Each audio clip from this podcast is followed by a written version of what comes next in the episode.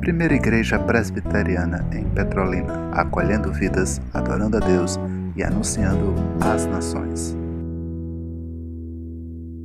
Amém, amém e amém. No Evangelho de Deus, segundo Lucas, o médico, que movido pelo Espírito Santo também escreveu uma versão do Evangelho, um só Evangelho com quatro versões que se complementam. Um só Evangelho com quatro versões nos quais temos a sua plenitude. Capítulo 17, e muito especialmente o versículo 10, para a nossa pastoral desta manhã, pastoral necessária, pastoral é, pertinente, pois a santificação da igreja se dá pela palavra. Esse foi um dos pedidos que o nosso grande sumo sacerdote, segundo a ordem de Melquisedeque, fez. E esse pedido se encontra no Evangelho de Deus, segundo o apóstolo João, capítulo 17, e ele se encontra assim: santifica-os na verdade, e a tua palavra é a verdade. Então a pastoral ela é necessária, ela é imprescindível, ela é inegociável, pois a santificação se dá pela palavra. E no versículo 17 nós encontramos é, quase que um fechamento de um sermão de Cristo dentro de um outro sermão. E o fechamento desse sermão se encontra assim: assim também vós depois de haver desfeito tudo quanto vos, vos foi ordenado, dizei: somos servos inúteis, porque fizemos apenas o que devíamos fazer. Observem que o texto imediato, o texto que vem antes do texto, ele poderia ser também o texto que vem logo depois. Em hermenêutica bíblica reformada chamamos de texto imediato. O texto que se encontra nos demais capítulos, antes ou depois do livro, chamamos de texto remoto.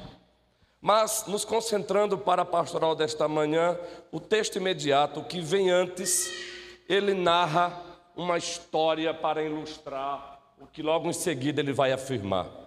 E no versículo 7 ele começa narrando o que os seus compatriotas daquele tempo estavam acostumados a ver e a fazer.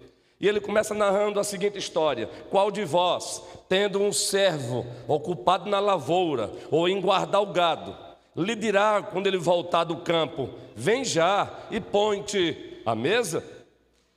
E que antes não lhe diga: Prepara a minha ceia, cinge-te e serve-me enquanto eu como e bebo.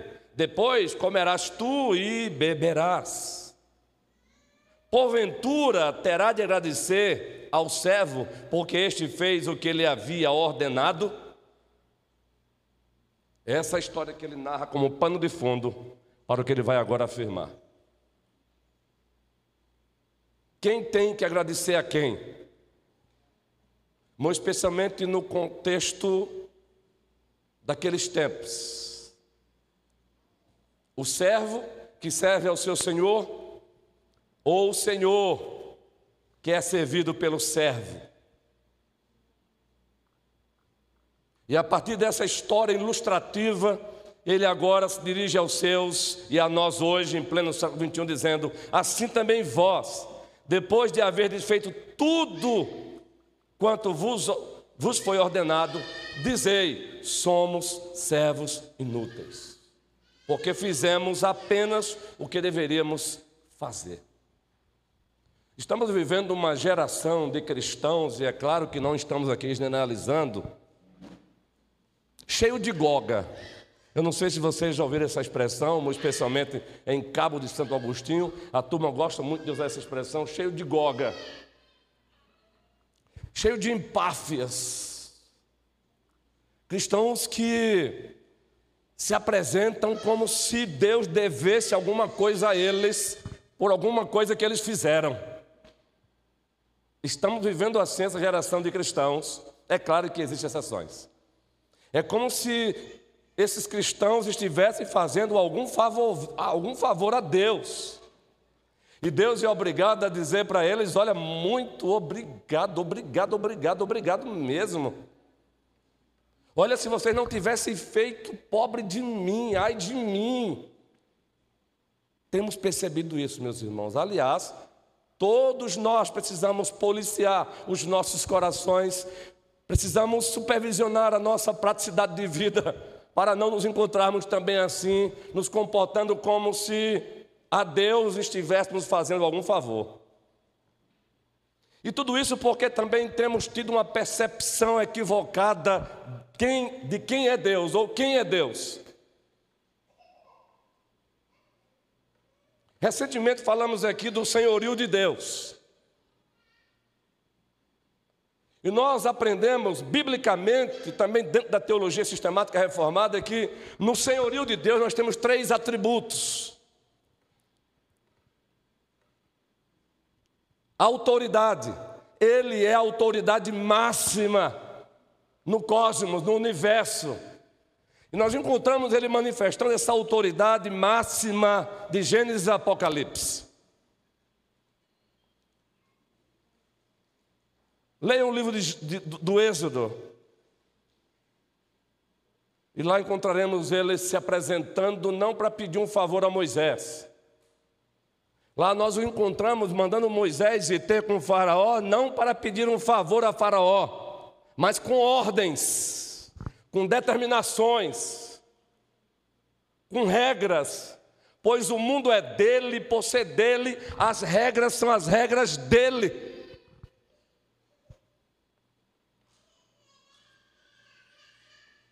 Vamos para o Novo Testamento. E nós encontramos agora a segunda pessoa da Santíssima Trindade que tabernaculou entre nós, armou a sua tenda entre nós. E mesmo no seu estado de humilhação, que veio para servir, não para ser servido, nós o encontramos dando ordens, determinações. Por exemplo, quando ele ousa dar um exemplo de serviço, de humildade e humildade que serve, João 13, nós o encontramos pegando uma toalha, uma bacia com água e fazendo um trabalho que era para o servo dos servos fazerem. Fazer. O servo dos servos deveria fazer o trabalho de recepcionar o convidado, lavar os seus pés, tirar as poeiras dos seus pés, muito especialmente para aqueles tempos que não tinham as avenidas, as estradas pavimentadas como temos hoje. Então, era comum que se recebesse com esse carinho aqueles que eram convidados para o jantar, para a ceia. Então, tinha ali o servo dos servos para fazer aquele trabalho. Aí aquele que é Senhor absoluto em cima nos céus e embaixo na terra, no seu estado de humilhação que não veio para servir, para ser servido, nem para servir, ele pega a toalha, ele pega a bacia com água, lava os pés dos seus. E aí o Pedrão que nos representa diz: Não, Senhor, mais uma vez o Pedrão, que é um reflexo nosso ainda hoje. Não, Senhor, não se humilhe tanto. O que Pedro está dizendo para o Senhor Jesus Cristo é: não, o que é isso? Não se humilhe tanto, é demais. Tu és o Senhor absoluto em cima nos céus e embaixo na terra. É claro que toda essa linguagem aqui que estamos usando são conjecturas do que se encontra implícito na fala de Pedro. Porque quando ele diz, não, Senhor, a mim não, ele está justamente, dentre outras coisas, dizendo, não se humilhe tanto. Aí também é demais, o Senhor é o Senhor, se lembre.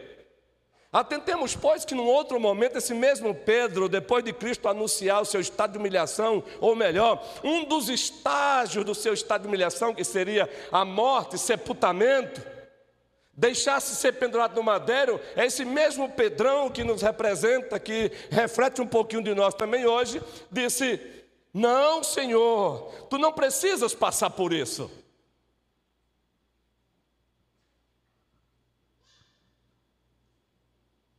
Tu não precisas passar por isso. E é em João 13. De admoestar Pedro mais uma vez em João 13. Se você não deixar que eu lave os teus pés, tu não tens parte comigo. Gente, esse, eu, eu, eu saí de casa hoje refletindo. Estamos vivendo um cristianismo, por favor, entendam. Nós compreendemos que temos que é, expressar carinho uns pelos outros, cordialidade uns pelos outros, amor uns pelos outros, sermos gentios uns com os outros, mas também na hora de ser duro, temos que ser duros uns com os outros. Mas preste bem atenção, estamos vivendo uma geração de cristãos no Brasil, mundo afora, que sofrem de dengologia.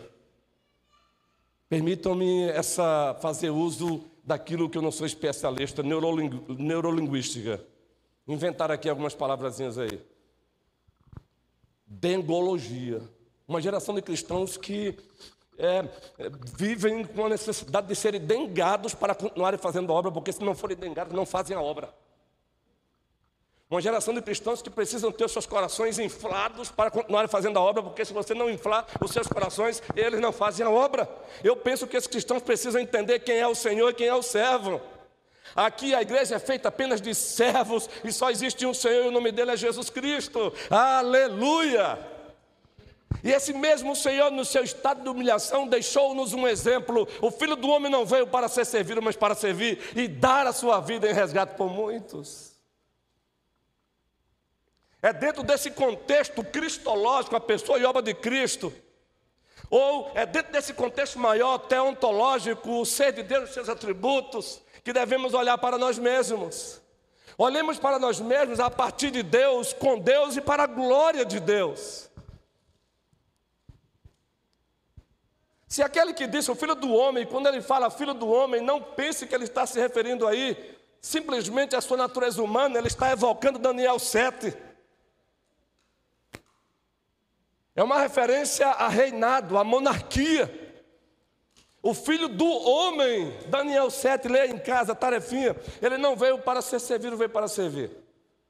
Ora, sendo ele o filho do homem, a segunda pessoa da Santíssima Trindade, sendo ele descrito pelo apóstolo João no primeiro capítulo, no princípio era o Verbo, o Verbo estava com Deus e o Verbo era Deus. Ele não veio para ser servido, mas para servir. E nós? que fomos chamados para ser seus discípulos, Arthur.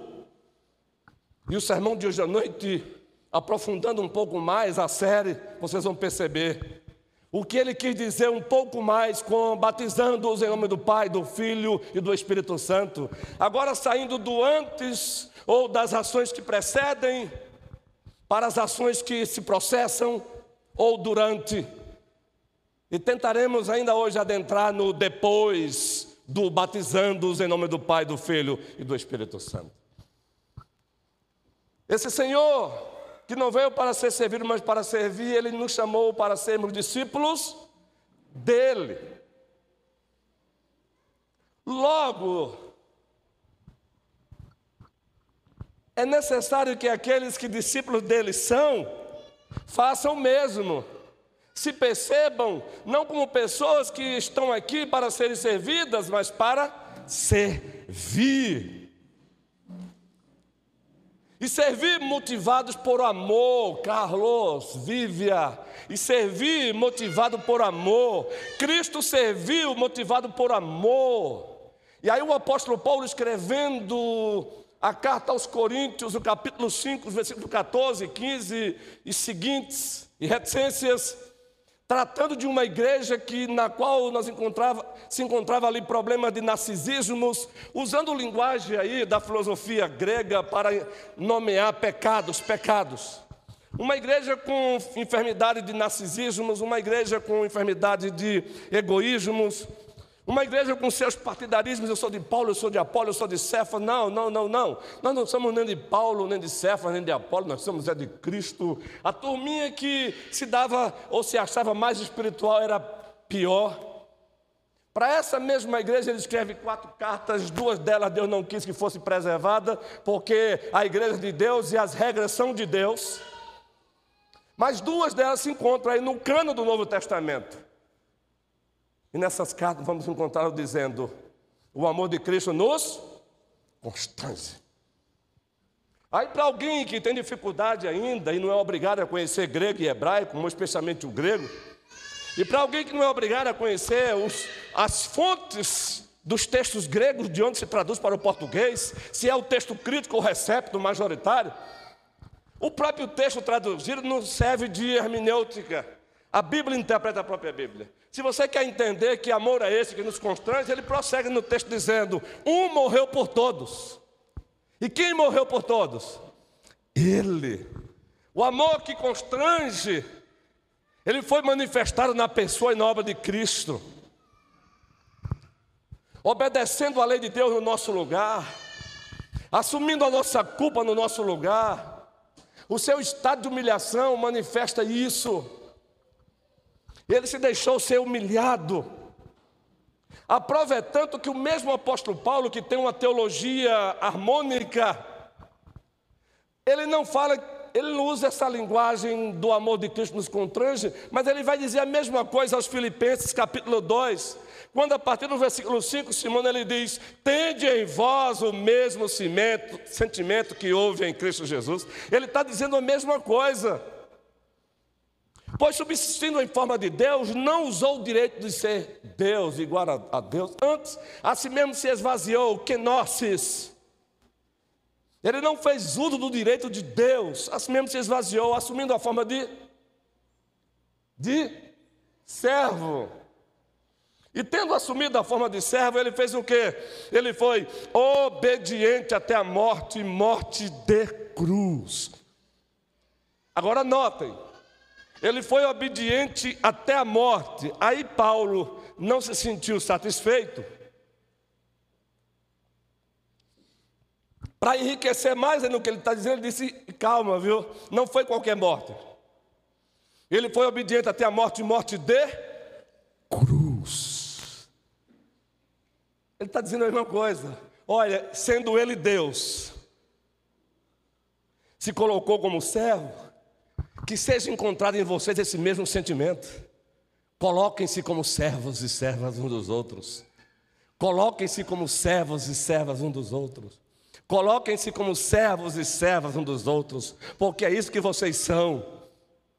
Aí voltando para o texto da pastoral, depois de narrar aquela história ilustrativa, os pregadores de hoje, muito especialmente esse que vos fala, deixam as histórias ilustrativas para depois, mas aí o mestre nos mostra que ele não é preso por uma camisa de força. Vamos encontrá-lo muitas vezes contando a história antes para depois dar a doutrina. Depois de narrar a historiazinha da relação de um fazendeiro com os seus serventes, e depois de perguntar quem deve agradecer a quem, aí ele chega e diz: Quando vocês fizerem tudo o que vos foi ordenado, que essa seja a conclusão de vocês. Inúteis. Gente, é demais. Olha, se o Senhor Jesus Cristo resolvesse disfarçadamente aparecer hoje, botar uma gravata e pregar um dos seus sermões hoje, desses sermões que estão na Escritura, ele seria eleito, ele não seria eleito facilmente em algumas igrejas para ser pastor efetivo. Digo isso sem medo. Porque observa o que é que ele diz. Quando vocês fizerem tudo o que foi ordenado, que a conclusão de vocês seja esta: servos inúteis. gente, é para a gente sentar. E ele não faz nenhum rodeio, sabe por quê? Ele não é o Senhor da dengologia. Ele não veio para eternizar infantilidades morais. A infantilidade é uma fase da faixa etária da vida, mas ela não pode ser um, ela não pode ser eternizada. Isso na faixa etária da vida, muito menos na espiritualidade. Existe uma fase infantil da espiritualidade, mas ela não pode ser eternizada. Ela não pode ser perenizada.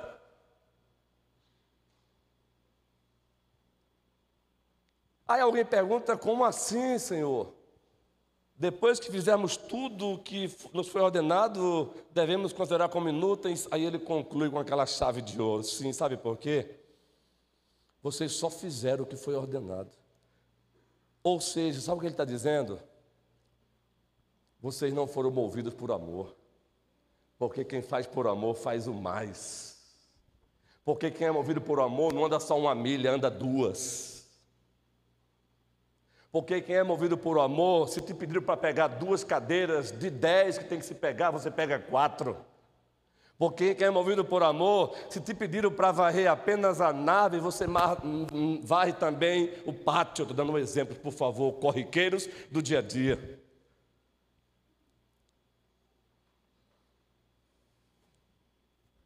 Aí eu quero fechar citando o texto que a mulherada da IPB cita com frequência, mas é um dos textos pelo qual também eu tenho uma grande apreciação, porque ele resume num texto só tudo que Paulo diz em Efésios 2,8, no especialmente no versículo 10.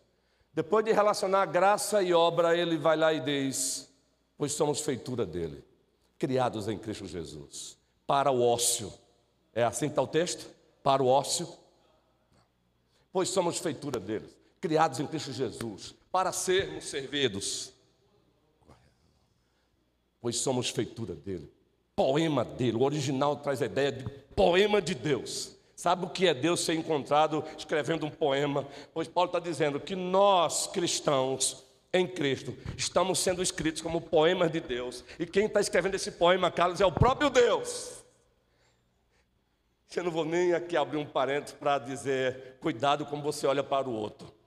Porque esse outro teu irmão, para quem você está olhando, é poema de Deus. Não despreze os poemas de Deus, mas é assunto para outro momento que eu vou entrar já já. Somos feitura deles, criados em Cristo Jesus, para as boas obras, para o serviço, as quais Deus, as regras são deles e não minhas, as determinou para que andássemos nelas. Estamos vivendo uma geração de cristãos por esse Brasil afora que se esqueceram que a igreja é de Deus e as regras são de Deus. A igreja é de Deus e as regras não são do pastor Isonil Sou. E se fossem pobre da igreja, as regras, a igreja é de Deus e as regras são as regras dele.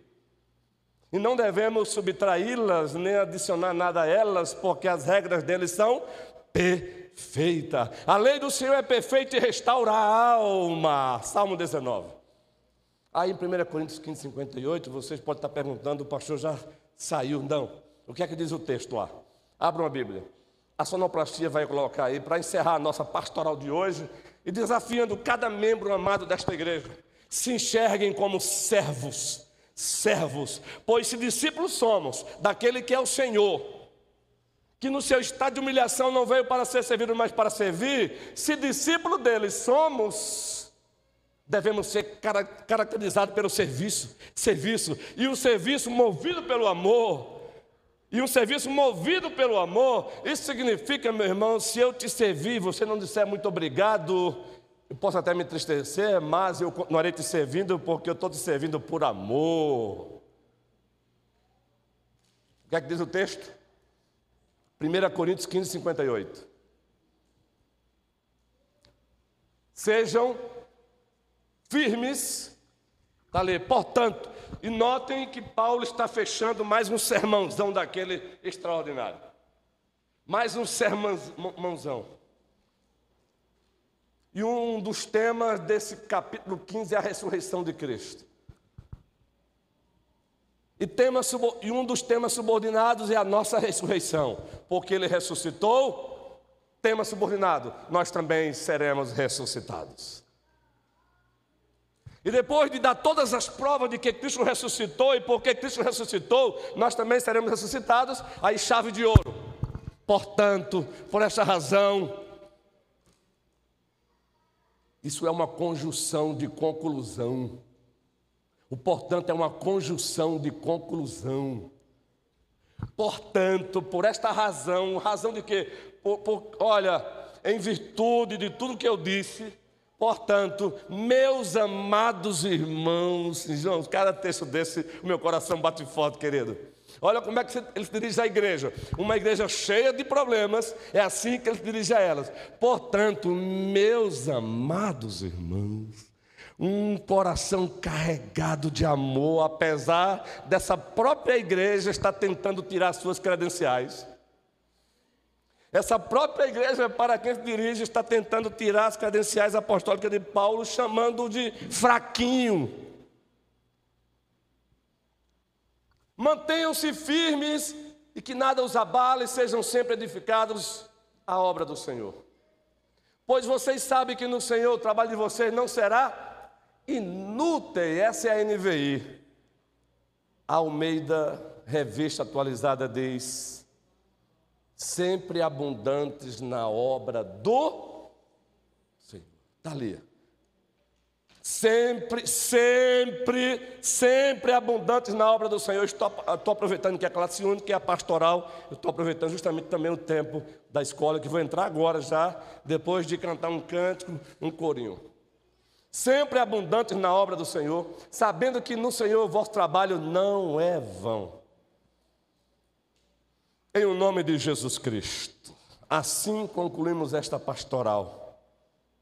Enxerguemos-nos como servos, nos comportemos como servos, nos relacionemos como servos, andemos como servos, caminhemos como servos, dialoguemos como servos. Debatamos, vamos debater como servos. Vamos objetar como servos. Vamos repreender, mas como servos. Vamos admoestar, mas como servos. Porque só existe um Senhor. Jesus, o Cristo. Nome bom, doce a fé, a esperança do porvir. Vem o Senhor minha vida oferecer como oferta de amor. Observem. Cantem, cantem. Quero a minha vida.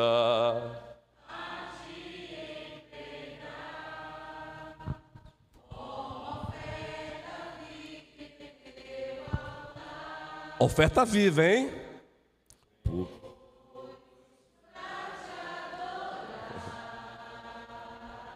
Foi o que? Foi.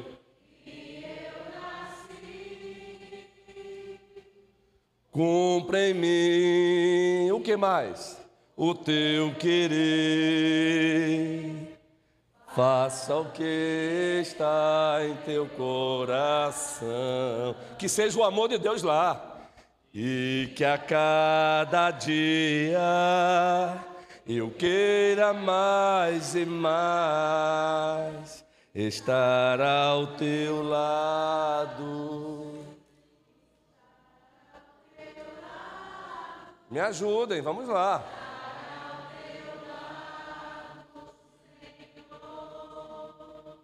Pois para te adorar. Estamos juntos, guerreiro. Foi que eu nasci. Agora peça, ore. Cumpre em mim, isso é oração. O teu querer. Continue orando. Faça o que está em teu. O que mais?